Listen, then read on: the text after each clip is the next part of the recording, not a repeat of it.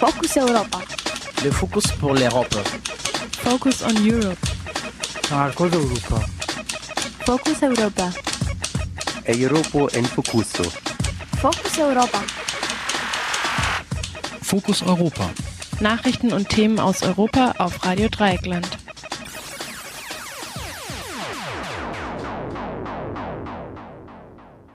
Ausgelagert. Wie die EU ihre Abschottungspolitik in die afrikanischen Nachbarstaaten trägt. Wenn Hunderte von Menschen vor den Küsten Lampedusas ertrinken, ist das schlecht fürs Image der Europäischen Union. Das hält die EU jedoch nicht davon ab, weiterhin eine harte Politik der Abschottung gegenüber Flüchtlingen zu fahren. Das Grenzüberwachungsprogramm Eurosur zum Beispiel wurde vom Europaparlament auf dem Höhepunkt der öffentlichen Empörung abgesegnet. Vielleicht hat er diese Empörung zumindest dazu beigetragen, eine verbesserte Seenotrettung als Unterpunkt der Ziele von Eurosur auftauchen zu lassen. Neben den erklärten Zielen der Flüchtlingsabwehr durch Drohnen, Satelliten und Datenbanken sowie einer verbesserten Einbindung der Nachbarstaaten in die Abschottungspolitik. Was diese Einbindung der Nachbarstaaten bedeutet, ist Thema der heutigen Ausgabe von Fokus Europa Spezial. Dazu begrüßt euch Nils. In der heutigen halben Stunde werden wir einen Blick auf Eurosur werfen, das Programm zur Aufrüstung gegen Flüchtlinge und auf die aktuellen Finanzentscheidungen des Europaparlaments sowie ihre Bedeutung für die Migrationspolitik. Wie die EU-Staaten erfolgreich die Migration nach Europa stoppen können, betrachten wir am Beispiel Mauretaniens. Und nicht zuletzt interessiert uns natürlich die Frage, welche Auswirkungen diese Abschottungspolitik auf Flüchtlinge hat, zum Beispiel für Menschen, die dem Bürgerkrieg in Syrien zu entkommen versuchen. Zunächst jedoch ein wenig Musik.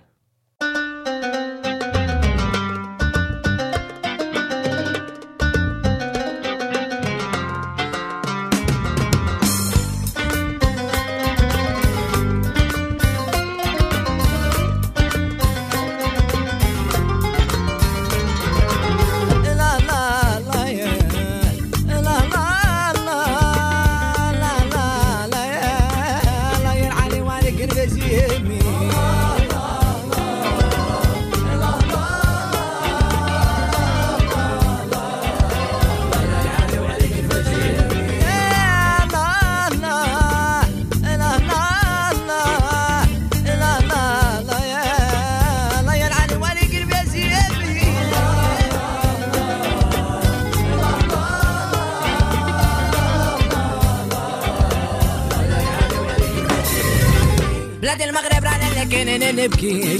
ما لقيت لما نحكي ولا من نشكي مغربي دمي لون نضربو بلادي. يزري فاروقي حتى ماما ماما ماتي أي. بلادي المغرب رانا لكن نبكي. ما لقيت لما نحكي ولا من نشكي مغربي دمي لون نضربو بلادي. يزري فاروقي حتى ماما ماما ماتي أي. بلادي يسكنها ولهادي شحال من عام وذا بياكلوا لحمة ولا مش الفتلام ويعرشوا على الأحمر بالقمع والمعيور. قانون هذا راس الزنبا بلادي يسكنها غولادي شحال من عام. وذيابي يأكلوا لحمة مول مشوش في ظلام ويعرسوا على الاحمر بالقمع والمايور قانون الغاب هذا راس الزنبا باللون قانون الغاب هذا راس الزنبا باللون قانون الغاب هذا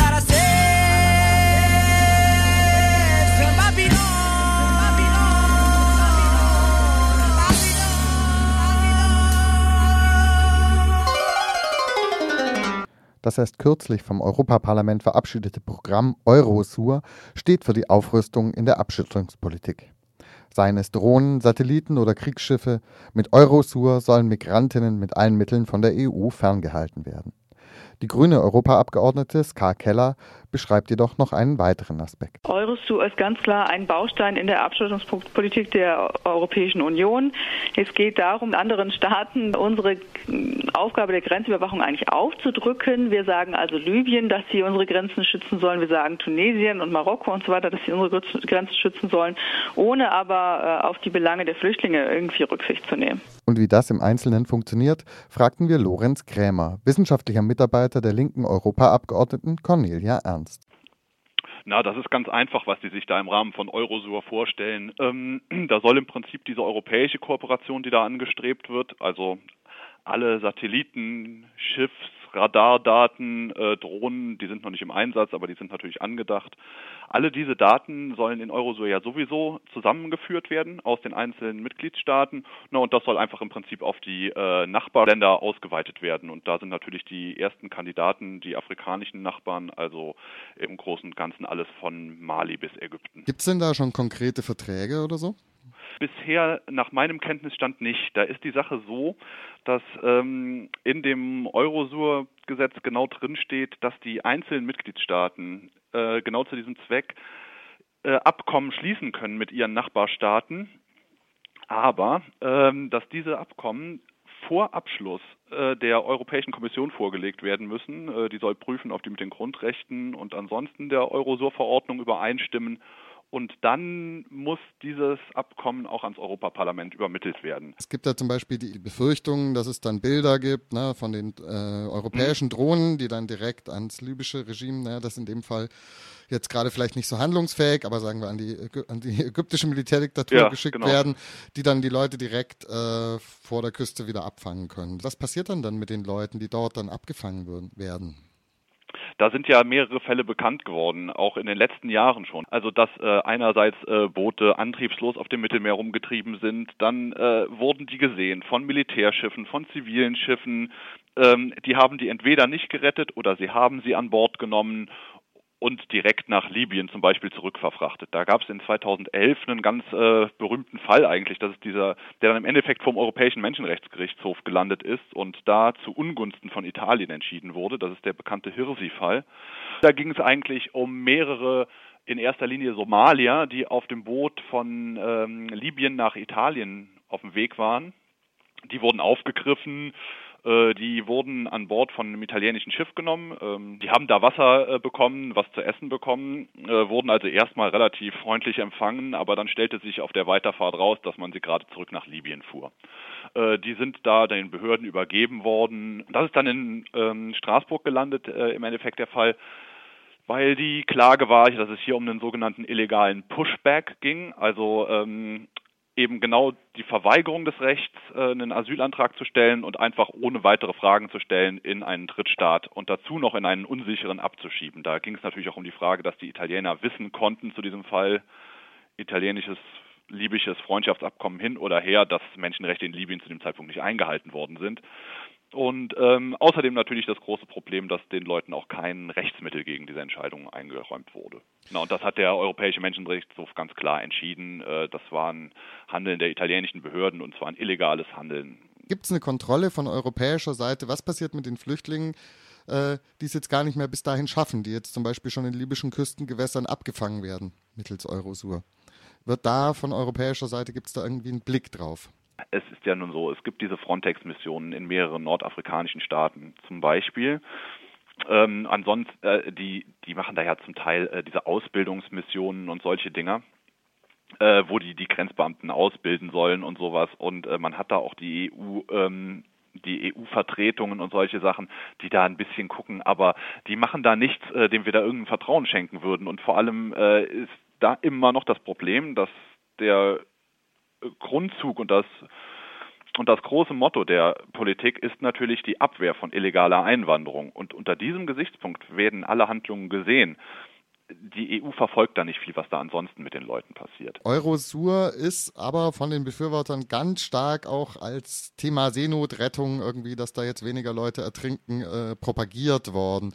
Was ja. spricht denn deiner Meinung nach gegen dieses Argument? Ähm, drei Dinge drei Dinge. Das erste ist natürlich, ich habe es gerade schon angedeutet, das Hauptziel von Eurosur, auch wie der gesamten Migrationspolitik der EU, das Hauptziel, und dazu darf jeder, kann da einfach in diese Verordnung reingucken, Artikel 1 steht drin, was das Ziel ist. Und das Ziel ist die Verhinderung von illegaler Einwanderung, das Bekämpfen von grenzüberschreitender Kriminalität und zu guter Letzt, nach vier weiteren Punkten steht dann da, na und einen Beitrag zu leisten zur Rettung auf See. Dieser Beitrag zur Rettung auf See war etwas, was in den Trilogsverhandlungen zwischen Parlament und Rat, wie sie ja immer geführt werden, ein stark umkämpftes Ding war. Bis zuletzt konnten sich die Mitgliedstaaten nicht darauf einlassen, dass dieser halbe Satz in der Verordnung überhaupt auftaucht. Also ähm, politischer Wille fehlt da von vorne bis hinten. Für Eurosur werden ja jetzt mindestens 250 Millionen Euro bereitgestellt. Wie verteilen sich denn dann solche Gelder ungefähr?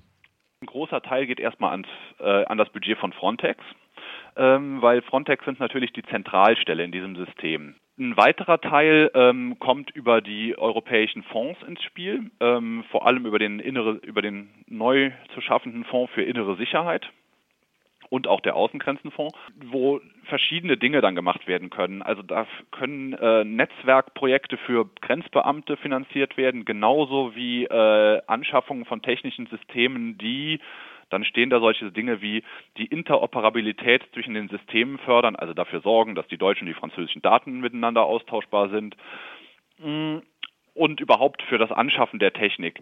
Dazu, und das ist der Grund, weswegen wir sagen, dass dieser Wert eine Illusion ist. Dieser Wert, den die Kommission da angibt, der ist viel, viel zu niedrig, weil da noch viel, viel mehr Dinge reinkommen. Zum Beispiel wissen wir in dem ähm, Förderprogramm Horizon 2020, also Horizont 2020, was eigentlich das Programm ist zur Förderung von Forschung. Na, da werden halt auch wieder Gelder für diese Sicherheitsforschung dann wiederum bereitgestellt, äh, inklusive aller möglichen Dinge an Überwachungstechnologie. Und dann kommen natürlich nochmal die Gelder dazu, die die Mitgliedstaaten äh, wiederum aufwenden müssen, um ihre nationalen Stellen, die sie einrichten müssen für Eurosur, um die zu finanzieren. Zum Teil muss die Technik ja noch angeschafft werden, zum Teil ist sie schon da, muss noch vernetzt werden und da gehen die meisten Gelder rein. Aus, von diesen 350 Millionen aus dem ähm, Kommissionsbudget geht allerdings der größte Teil an Frontex. Soweit also die Informationen von Lorenz Krämer, dem wissenschaftlichen Mitarbeiter im Büro der linken Abgeordneten Cornelia Ernst in Brüssel. Dass diese Abschottungspolitik durchaus Erfolge zeigen kann, weiß Dr. Stefan Dünnwald. Er befasst sich momentan mit einer Studie über die Auswirkungen des europäischen Grenzregimes in Mauretanien. Mehr dazu nach einer kurzen musikalischen Verschnaufpause. Musik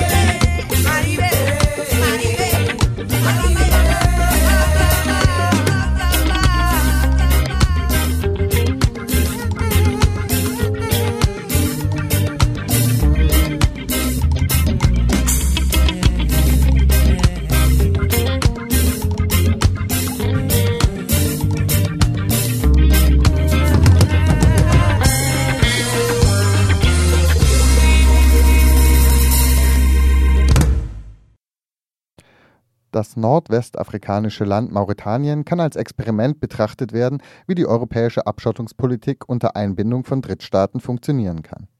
Dr. Stefan Dünnwald arbeitet unter anderem für das Labor für kritische Migrations- und Grenzregimeforschung in Göttingen und befasst sich momentan mit einer Studie über die Auswirkungen des europäischen Grenzregimes in Mauretanien. Mauretanien hat in den Jahren 2005 bis 2007 eine ganz zentrale Rolle gespielt, weil nach 2005 gab es ja den Sturm auf die Zäune und Befestigungen der spanischen Exklaven in Ceuta und Melilla an der marokkanischen Mittelmeerküste. Da hat sich eine der Migrationsrouten, die über Westafrika führt, über Mauretanien ähm, und Senegal in Richtung Kanarische Inseln verlagert. Das heißt, da hat Mauretanien eine ganz zentrale Rolle gespielt, weil mehrere tausend Transitmigranten über Mauretanien, also vor allen Dingen die im Norden von Mauretanien gelegene Stadt Nouadhibou, mit Fischerbooten Richtung Kanarische Inseln aufgebrochen sind. Das war in etwa gleichzeitig mit dem Aufbruch auch mit Fischerbooten von der senegalesischen Küste. Und so waren in 2006 waren mehr als 30.000, also subsaharische Migranten, die auf den Kanaren angekommen sind und eine erhebliche Zahl von Leuten, die es nicht geschafft hat. Das heißt, die gestorben sind, ertrunken, verdurstet, verhungert. Das Zurückschicken von Booten auf hoher See durch Frontex-Einheiten hat damals ja auch nur begrenzt funktioniert. Die EU und Spanien haben daraufhin ja Vereinbarungen mit äh, Mauretanien getroffen. Was waren denn das für Verträge? In den Vereinbarungen mit der mauretanischen Regierung äh, sind insbesondere die Verträge mit Spanien wichtig. Die Europäische Union hat im Grunde zunächst nur finanziellen Beistand geleistet und ähm, natürlich ist auch die Europäische Grenzschutzagentur Frontex eine von der Europäischen Union getragene Einrichtung. Aber Spanien hat im Grunde schon 2005 angefangen, mit den mauretanischen Behörden zu verhandeln. Und als es 2006 eben zu einer, zu einer sehr großen Auswanderung von mauretanischen Küsten Richtung Kanarische Inseln kam, wurde das intensiviert. Es wurden mehrere Abkommen getroffen, deren Wortlaut äh, nicht öffentlich ist, ähm, wo man aber sehen kann an den Aktivitäten, die daraufhin passierten, ähm, was ungefähr der Inhalt war. Und zwar hat Mauretanien den Spaniern gestattet, mehrere hundert Guardia Civil auf mauretanischem Boden zu stationieren. Es kam zu gemeinsamen Patrouillen, die vor allen Dingen versucht haben, schon im Küsten, im Uferbereich Migrantenboote am Ablegen zu hindern und damit Migranten zurückzuweisen. Dann wurde 2006 auch eine leerstehende Schule durch die Guardia Civil zu einem Haftzentrum ausgebaut, das von den, von den ehemaligen Insassen Klein Guantanamo genannt wurde. Ähm, und nach einigen Tagen wurden Transporte mit Bussen organisiert, die die Migranten, die aufgegriffen wurden, an die Grenze gefahren haben. Dort wurden die Migranten dann ausgesetzt. Und das hat ähm, ein Volumen gehabt von, von mehreren tausend Personen. Und das sind alles Aspekte, die Spanien ganz schnell und sehr unauffällig mit der mauretanischen Regierung verhandelt hat. Dazu kommen noch eine ganze Reihe von Materialleistungen und äh, die enge Kooperation auf mit Mauretanien auf mauretanischem Boden und in mauretanischen Küstengewässern. Das war eigentlich das, was den erwünschten Effekt erzielt hat, dass nämlich die Auswanderung, also die sogenannte illegale ähm, Migration von Mauretanien und Senegal fast komplett gestoppt worden ist. Es gab ja eben, du hast es vorhin erwähnt, so 2006, 2007 Fluchtbewegungen, die sind vergleichbar mit denen heute, die Malta oder Lampedusa zum Ziel haben. Und auch äh, auf dem Weg auf die zu den Kanaren ertranken ungezählte Flüchtlinge auf dem Weg nach Europa. Es gibt ja Schätzungen, die sagen, bis zu ein Drittel der Leute, die da los ähm, gestartet sind. Ähm, wenn das jetzt nicht mehr passiert, kann man das dann nicht als einen Erfolg der europäischen Grenzpolitik werten? Ja, das ist so ziemlich genau die Argumentation, der sich Frontex bedient. Das heißt, ähm, die Abwehr von Migranten wird als quasi humanitäre Aktion dargestellt und äh, also da sprechen mehrere Gründe gleich dagegen. Eine der großen Kritiken, die gegenüber Frontex immer und sehr berechtigt vorgebracht werden, ist, dass Frontex Aktionen ganz häufig erst Migrantinnen und Flüchtlinge in Gefahr bringen weil sie die Leute zum Umkehren bewegen, indem sie ihnen einen Teil des Benzins abnehmen, indem sie ihnen die Nahrungsmittel oder das Wasser rationieren oder wegnehmen. und indem sie mit ihren großen Booten Wellen verursachen, ähm, zum Umdrehen zwingen. Das sind alles Aktionen. In Einzelfällen sind die auch dokumentiert, die gegen jedes Seerecht und, und Menschenrecht auch verstoßen. Und äh, was darüber hinaus noch wichtig ist, ähm, Frontex hat keinerlei Auftrag und äh, bemüht sich auch in keiner Weise in die Richtung festzustellen, ob unter den Migranten unter Umständen schutzbedürftige Leute sind, denen ein Asylantrag zu gewähren wäre und die dann halt irgendwie in Schutz genommen gehörten. Das heißt, diese, diese Rede, wir schützen die Migranten ähm, quasi vor den Konsequenzen des eigenen Übermuts, ähm, die ist, finde ich, in erster Linie irreführend. Es gibt ja auch die Kritik, dass man es damit ja nicht verhindert, sondern eben die Fluchtrouten einfach ändert. Ähm, welche Routen würden denn jetzt Flüchtlinge aus Mali oder dem Senegal wählen, wenn sie jetzt in Mauretanien eigentlich keine Chance mehr haben? Weil die Migration nach Europa einfach kostspielig äh, und riskant ist, kommen verstärkt andere Migrationsziele zum Tragen. Das heißt, äh, eine Migration in die Golfregion und die arabischen Staaten hat zugenommen. Es gibt eine Migration, die die wohlhabenderen afrikanischen Staaten zum Ziel hat, das heißt Angola, Gabun, ähm, auch die Republik Kongo. Und dann gibt es Migrationen auch zunehmend zum Beispiel nach Lateinamerika oder nach Nordamerika. Die Routen nach Europa ist die ganz generelle Aussage und die ist auch, die ist auch in begrenztem Maße richtig. Das heißt immer, wenn man ein Tor zumacht, dann ähm, verändern sich die Routen, dann verlagern sie sich einfach sagen wir mal, von Mauretanien jetzt dann wieder Richtung Marokko und man versucht, die vielfältigen Möglichkeiten in Marokko zu nutzen, die es ja immer noch in begrenztem Maß gibt. Ähm, man kann es versuchen über Tunesien und Libyen, da sind die Grenzen nicht wirklich ganz dicht, wie jetzt die Ankünfte in Lampedusa gezeigt haben in den letzten Wochen. Man kann es natürlich auch versuchen über die türkisch-griechische Grenze, die aber auch im letzten Jahr relativ geschlossen worden ist. Also da sind die, die Migrations- und Flüchtlingszahlen auch deutlich heruntergegangen. Aber bedeutet das dann tatsächlich, dass Westafrikaner nicht mehr nach Europa kommen? Tatsächlich nicht mehr in dem Ausmaß. Also es sind keine, weiß ich nicht, Zehntausende mehr.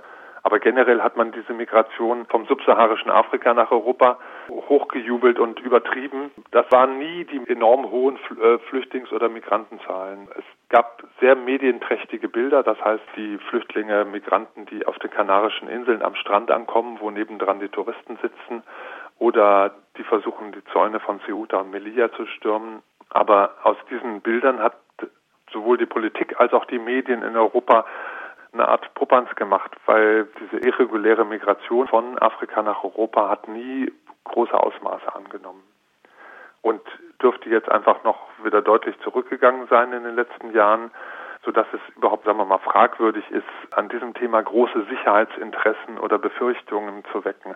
Das hat eher so einen rassistischen Unterton, dass man, dass man besonders vehement und äh, brutal gegen Migranten aus Afrika vorgeht. Soweit Stefan Dünnwald, Mitarbeiter des Centro de Studos Africanos in Lissabon und Gastforscher für das Labor für kritische Migrations- und Grenzregimeforschung in Göttingen. Doch egal, wie sehr die EU sich hochrüstet, die Fluchtbewegung über das Mittelmeer wird sie nicht verhindern, meint der Journalist Bernhard Schmidt.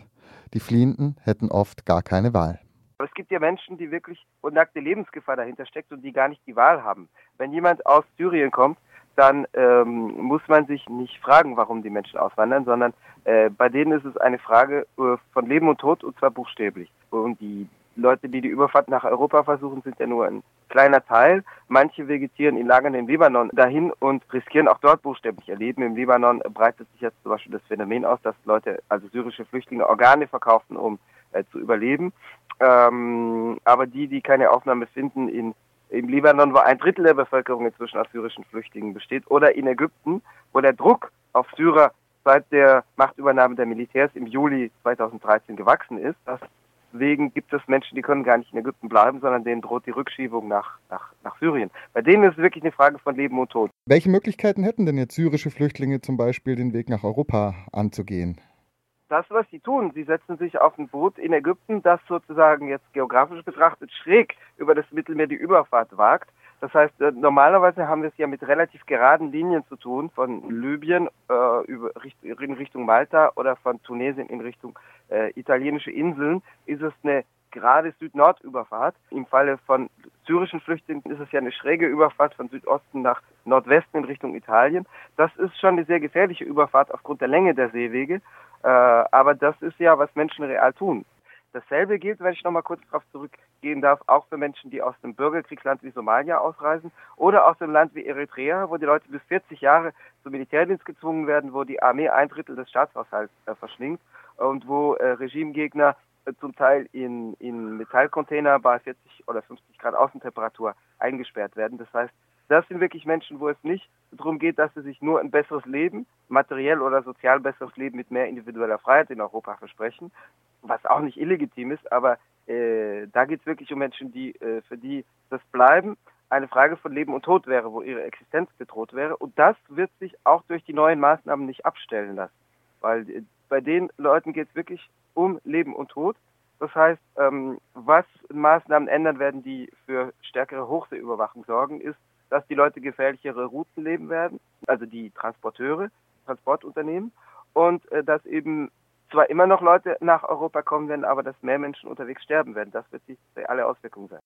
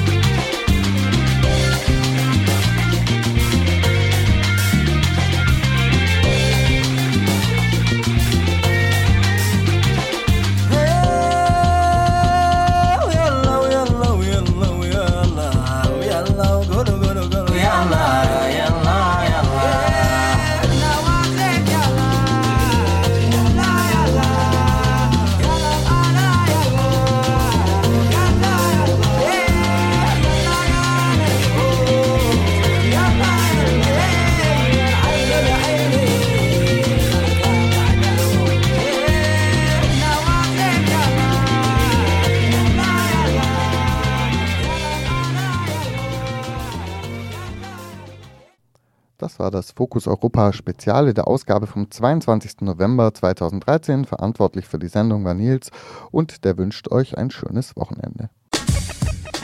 Das war Fokus Europa von Radio Dreieckland. Produziert mit finanzieller Unterstützung des Europäischen Parlaments.